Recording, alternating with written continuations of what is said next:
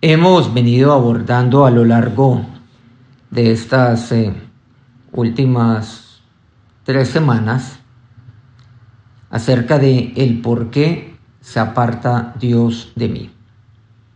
Hay varias razones, las cuales aquí vamos a compartir entre, estoy seguro, muchas más.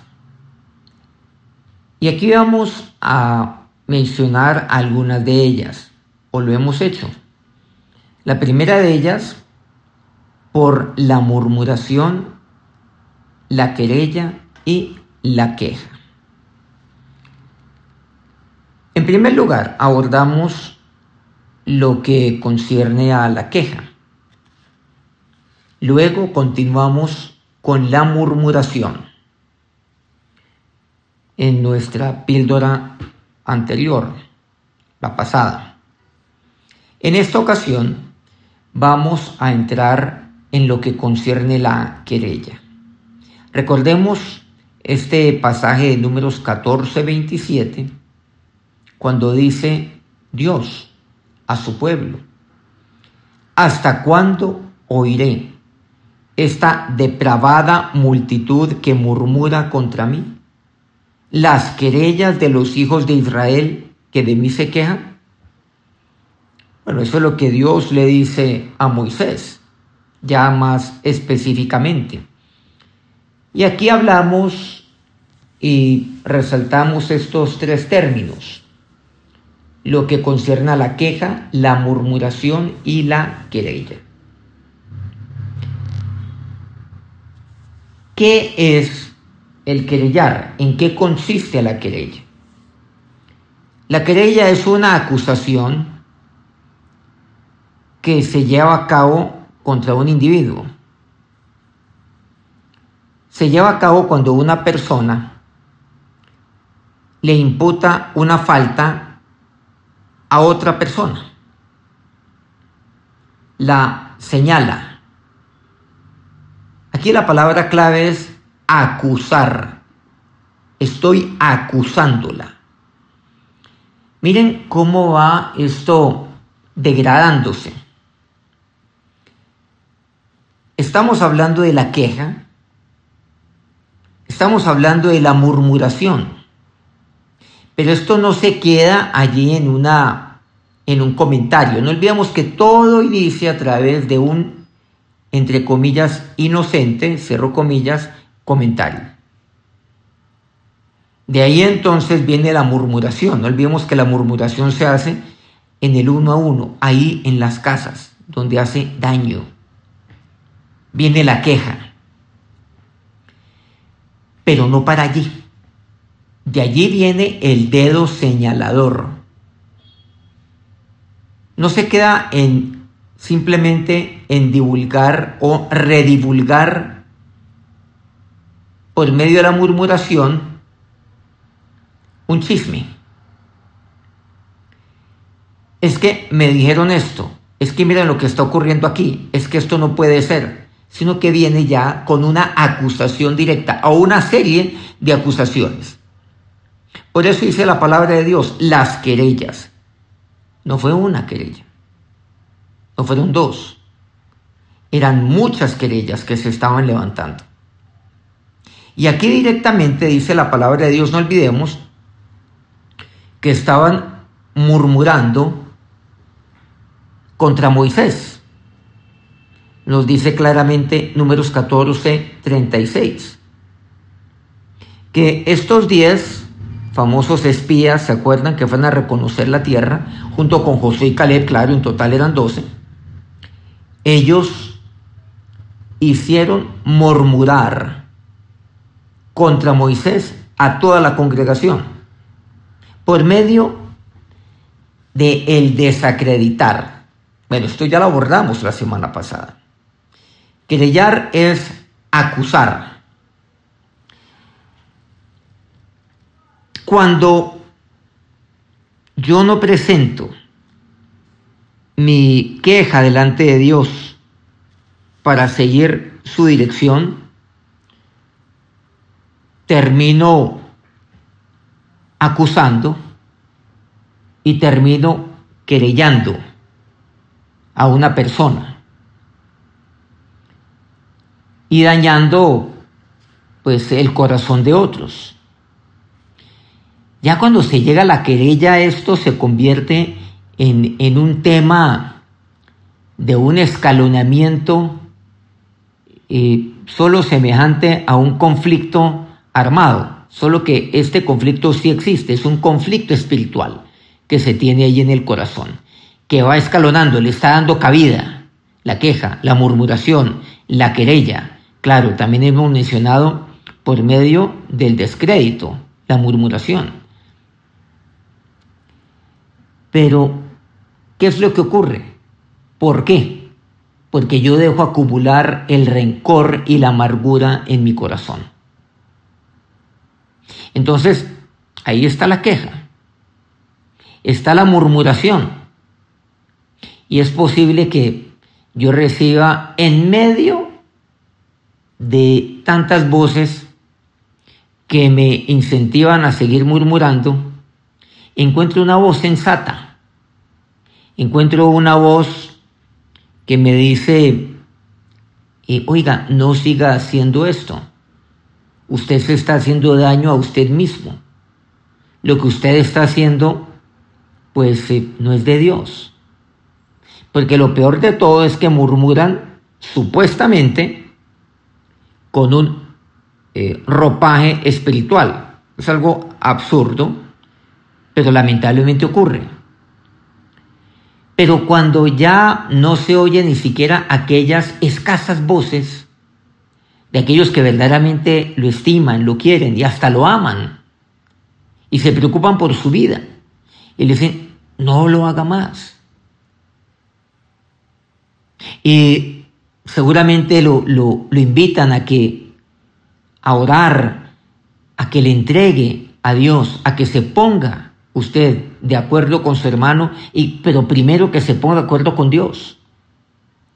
Pues entonces, cuando ya eso se desecha, ¿qué pasa? Pues entonces sigo subiendo la intensidad, porque es tanta la amargura que hay en el corazón que hay que querellar. ¿Y por qué? Porque seguramente con la murmuración se ha dado cuenta que no es suficiente lo que ha hecho, porque el odio, el rencor, la envidia, el engaño, lo lleva a tratar de, desacreditar a otro. Lo lleva a, a tratar de acabar con la otra persona, hacerle daño. Y al ver que la murmuración no le hace daño a esta otra persona, como por ejemplo Moisés, porque Moisés le entregaba esto a Dios, porque Moisés se silenciaba orándole a Dios.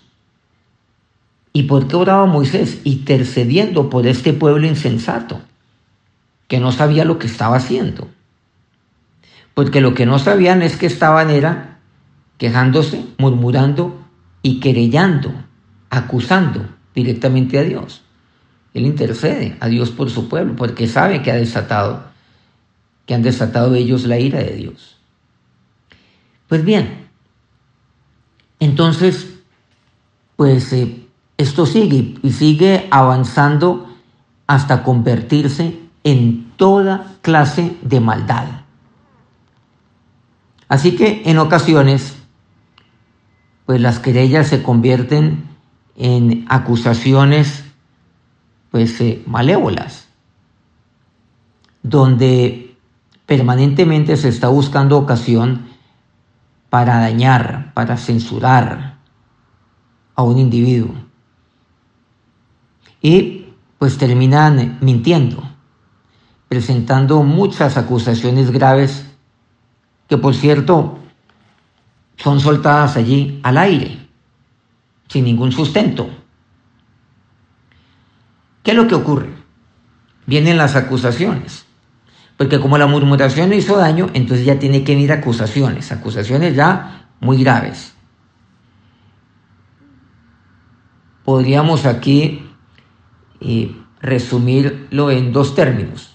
Acusaciones contra, podríamos decir, la ley de Dios, pero también contra la ley del César. O sea, las leyes establecidas en eh, nuestros países, las cuales obviamente tenemos que respetar y acatar. Bien, acusaciones muy serias. Porque si lo anterior no funciona, ni la queja, ni la murmuración, entonces viene la querella. Claro, hay herramientas de la murmuración que aquí hemos mencionado, el descrédito. Hay herramientas de la queja que, que son, que son eh, empleadas como la victimización y funciona en cierto tipo de personas.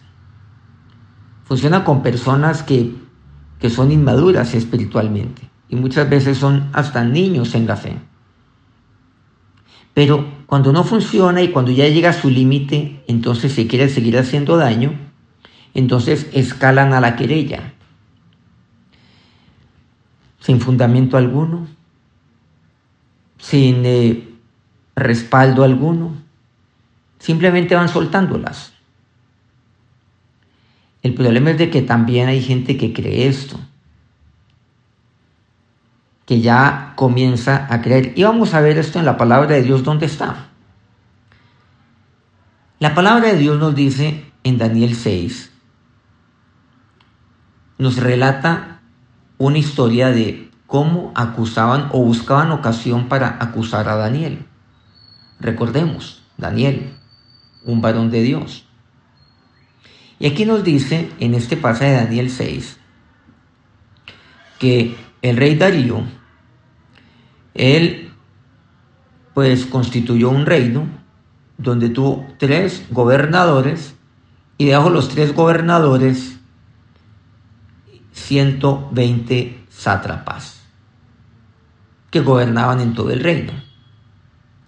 Entonces estaba Darío, en un segundo nivel estaban los tres gobernadores y luego en un tercer nivel los 120 sátrapas. Daniel era un gobernador, era uno de los tres más importantes en el reino de Darío. Pero nos dice la palabra de Dios en el versículo 3 que Daniel mismo era superior, no solamente a los sátrapas, sino a los otros dos gobernadores que había designado Darío. Y nos dice, porque había en él un espíritu superior. Y el rey pensó en ponerlo sobre todo el reino pues Dios estaba con Daniel. Nos dice que en él había un espíritu superior. ¿Por qué? Porque el espíritu en él pues vivía.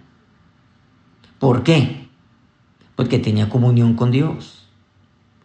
Porque su sabiduría venía de Dios. Porque Dios estaba con él. Porque era fiel a Dios.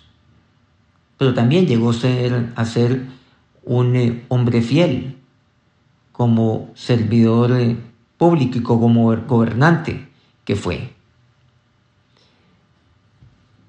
Y por supuesto esto ocasiona pues todo tipo de, de envidia, de odio al más alto nivel por parte de los otros gobernadores y por parte de los 120 sátrapas. Era mucha gente. Y nos dice entonces que los gobernadores y sátrapas buscaban ocasión para acusar a Daniel. Dice este libro en el capítulo 6, versículo 4, en, lo relacionado al reino, mas no podían hallar ocasión alguna o falta, porque él era fiel y ningún vicio ni falta fue hallado en él.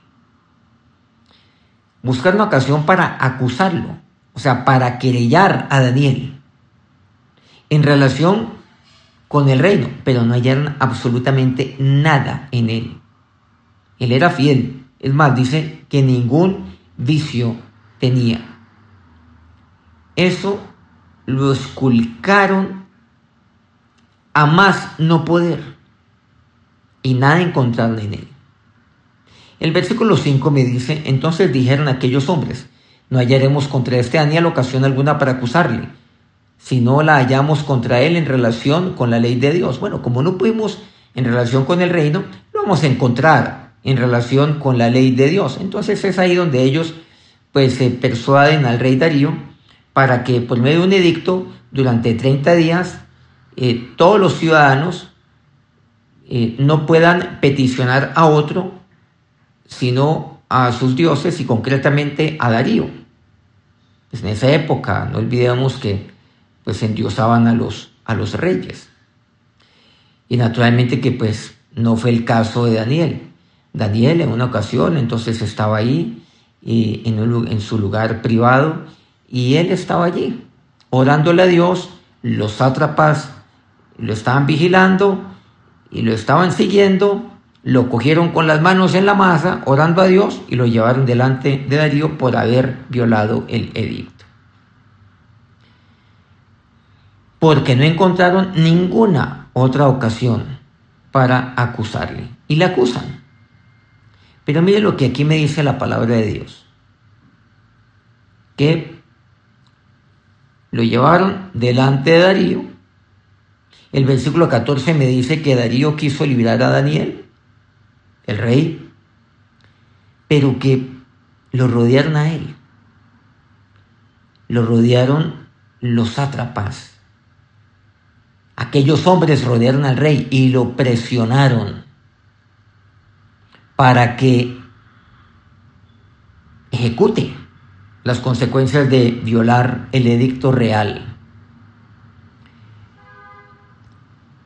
Y él, entonces, eh, lamentablemente, entre comillas, digo lamentablemente desde el punto de vista humano, accede a esa presión y pues suelta a Daniel, o mejor, lo tira al foso de los leones, lo suelta a ellos.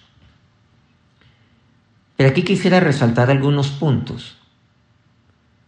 Él quiso librar a Daniel porque él le creía a Daniel, pero la presión fue tan grande que no, no pudo, entre comillas, hacer algo diferente que sacrificar a Daniel. Es más, dice, y resolvió de librar a Daniel. Y hasta la puesta del sol trabajó para librarle, toda la noche. Pero aquellos hombres rodearon al rey. Y eso es lo que sucede muchas veces. Acusa el uno, acusa el otro, y viene el otro. Porque lo que sucede muchas veces es que lo rodea a usted no una persona, sino dos, sino tres, y lo presiona. Y mañana, tarde y noche. ¿Para qué? Para dañarle su corazón. Con respecto a su familia. Con respecto a alguien que usted eh, seguramente aprecia, una amistad con eh, respecto a algún líder espiritual que usted pueda tener y lo acusan. ¿Quiénes eran los sátrapas? Autoridades también. Claro. Pero acusan al mismísimo Daniel, quien era autoridad sobre los sátrapas de la época. Y acusan a Daniel. ¿Por qué? Por envidia porque el gobernador era él, uno de los tres, pero el más importante de todos ellos, era principal entre los tres gobernadores. Y debajo de ellos estaban los 120 sátrapas, pero el rey quería ponerlo sobre todo el reino. Y claro, ellos, ellos se unieron en torno a esto. No podían permitirlo. Entonces había que deshacerse de él. No bastaba una queja, no bastaba la murmuración, sino que tenía que presentarse una acusación. ¿Qué le dijeron? Mira, Daniel no te respeta. Y eso fueron los términos precisos que emplearon. Él no te respeta. Por supuesto, lejos. Lejos estaba Daniel de actuar de esa manera. Y eso es lo que sucede. Lo presionan y lo rodean a usted que tiene que hacer cuando lo rodean, cuando lo presionan para dañarle su corazón, para dañar su familia. ¿Qué hay que hacer? Hay que hacer como aquel José. ¿Se acuerdan con la mujer de Potifar? Hay que huir de ese lugar. Apártese de estas personas. Estas personas que lo que quieren es envenenar su corazón. Hoy en día existe un término que se emplea en gente joven, pero también en personas un poco mayores a los jóvenes, eh, y es la gente tóxica.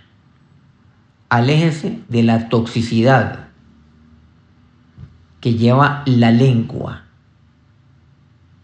de aquellos que actúan de manera visceral, porque la acusación es visceral porque las querellas vienen de individuos viscerales, que solo se concentran en eso, así como se concentraron en Daniel. Y se concentran en eso, nada más. Pero, ¿qué le dice el rey a Daniel? Entonces, dice el versículo 16, el rey mandó y traer a Daniel y le echaron en el foso de los leones. Y el rey dijo, el Dios tuyo, a quien tú continuamente sirves, Él te libre. Mira las palabras del rey. El rey tuyo, a quien tú has consagrado tu vida, a quien tú sirves, Él te libre. Y así fue. No fue el rey de Persia que lo haría. No fueron los hombres que lo harían, sino fue Dios el que libró a Daniel. Dios usted lo puede librar de cualquier querella. El propósito de la querella es destruir, es echarlo al foso de los leones. El propósito de la querella es que usted sea devorado. El propósito de la querella es desaparecerlo. Eso es lo que quieren. Y lamentablemente muchos hoy en día actúan de esa manera. Y por eso Dios aparta de ellos. Dios aparta de aquellos que se quejan, que murmuran, que querellan. Miren nuevamente lo que dice este pasaje bíblico. ¿Hasta cuándo oiré esta depravada multitud? La querella, eso es depravación. De acuerdo a lo que Dios así lo ha establecido. Pero ¿saben cuál es el mejor ejemplo que nosotros podemos aquí ver en la palabra de Dios? Es en la vida del Señor. Y aquí nos dice, por ejemplo, Mateo 27, 12, y siendo acusado por los principales sacerdotes y por, las, y por los ancianos, nada respondió. Cuando estaba siendo acusado el Señor cuando estaba siendo querellado, estamos hablando, en pleno juicio. Nada respondió ante la querella. ¿Qué hacer frente a la querella? Hay acusaciones que son tan absurdas que, que ninguna de ellas vale la pena responder. ¿Por qué? Porque el Señor no lo hizo. No solo Moisés, el Señor no lo hizo. Nuestro Señor. Hay que entregarle a Dios. Y continuamente lo hacían. Marcos 15.3 dice, y los principales sacerdotes le acusaban mucho, o sea, le querellaban mucho. Cuando Pilato está ahí, en Marcos 15.4, le, le pregunta al Señor Jesús, ¿nada respondes? Mira de cuántas cosas te acusan.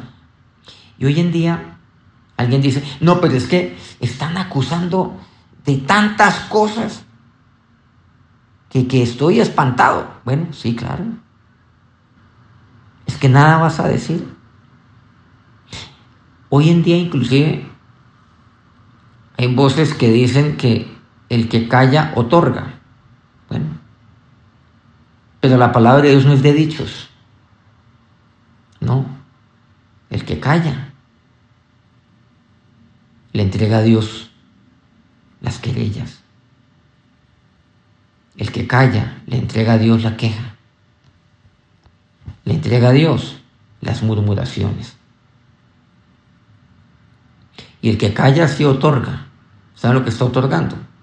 El que calla le está otorgando a Dios para que sea Él el que actúe. Pero que actúe Dios también misericordiosamente contra aquellos que murmuran, se quejan y querellan, porque eso es lo que usted y yo hemos aprendido del Señor.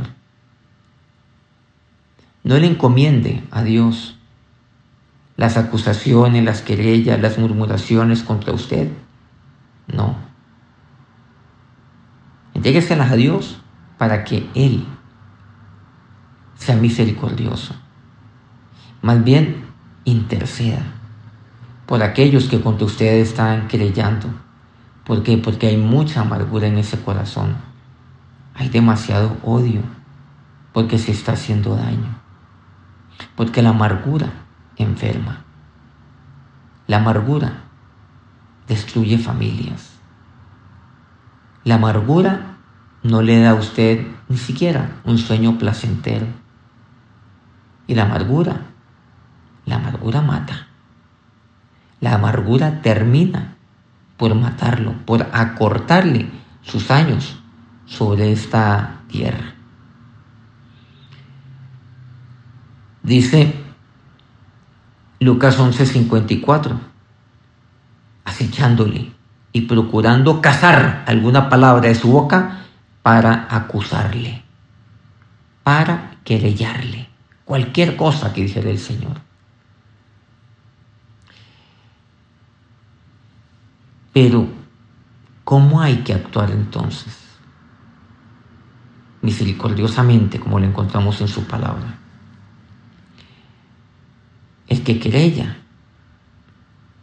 es porque escogió otro camino que el camino del Señor. Es más, ¿quién es el que acusa? ¿Saben lo que nos dice así la palabra de Dios? En Apocalipsis 12 días.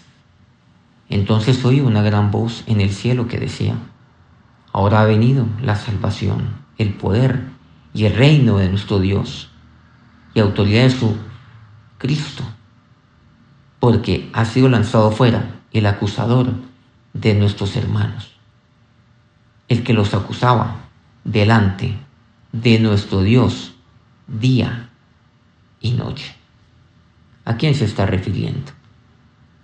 No se está refiriendo a otro, sí, naturalmente, al demonio.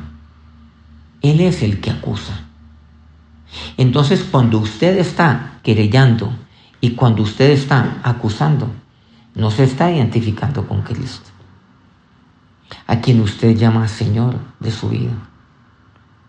Usted se está identificando es con otro, con el enemigo, con el acusador, con aquel que vino a devorar, a devorar su vida. Y que seguramente usted está actuando de esa manera también para tratar de devorar a otros. ¿Con quién se está identificando? ¿A quién está apartando usted de su vida? A Dios. Y entonces cuando usted escoge la queja, la murmuración y la querella como su estilo de vida, como la prioridad de su vida, lo cual hace todos los días, entonces está bloqueando bloqueando su comunión con Dios. ¿Saben lo que Dios dice? ¿Hasta cuándo yo los oiré? Está bloqueando su oración. Su oración ni siquiera va a ser respondida ni sí ni no, sino que ni siquiera va a ser oída por Dios. ¿Por qué? Porque su corazón está lejos de Dios. si ese ha sido el camino que usted ha tomado, vuelva a Dios. Búsquele a Dios. Búsquele a Él. Identifíquese con Cristo. Identifíquese con Él. Nunca es tarde para ir a la casa de su padre, como aquel hijo pródigo. Usted escogió alimentarse, es posible de lo que ofrece el mundo, de la basura del mundo, como aquella basura que se le entregaba a los cerdos. Y termina entonces el hijo pródigo alimentándose de esto. La mayoría, por orgullo, deciden seguir comiendo del alimento de los cerdos, o sea, de las sobras que el mundo le ofrece. La mayoría de los hijos de Dios hijos de Dios, que se apartan de Dios, siguen siendo hijos de Dios, han perdido la comunión con Él. Deciden seguir alimentándose de la basura, de las sobras que le ofrece el mundo.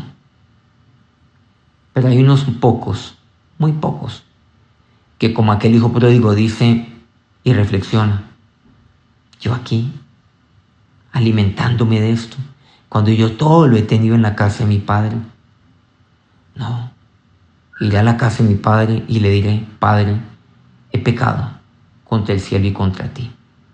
Y así fue. Yo quiero invitarle para que usted vaya nuevamente a la casa de su padre.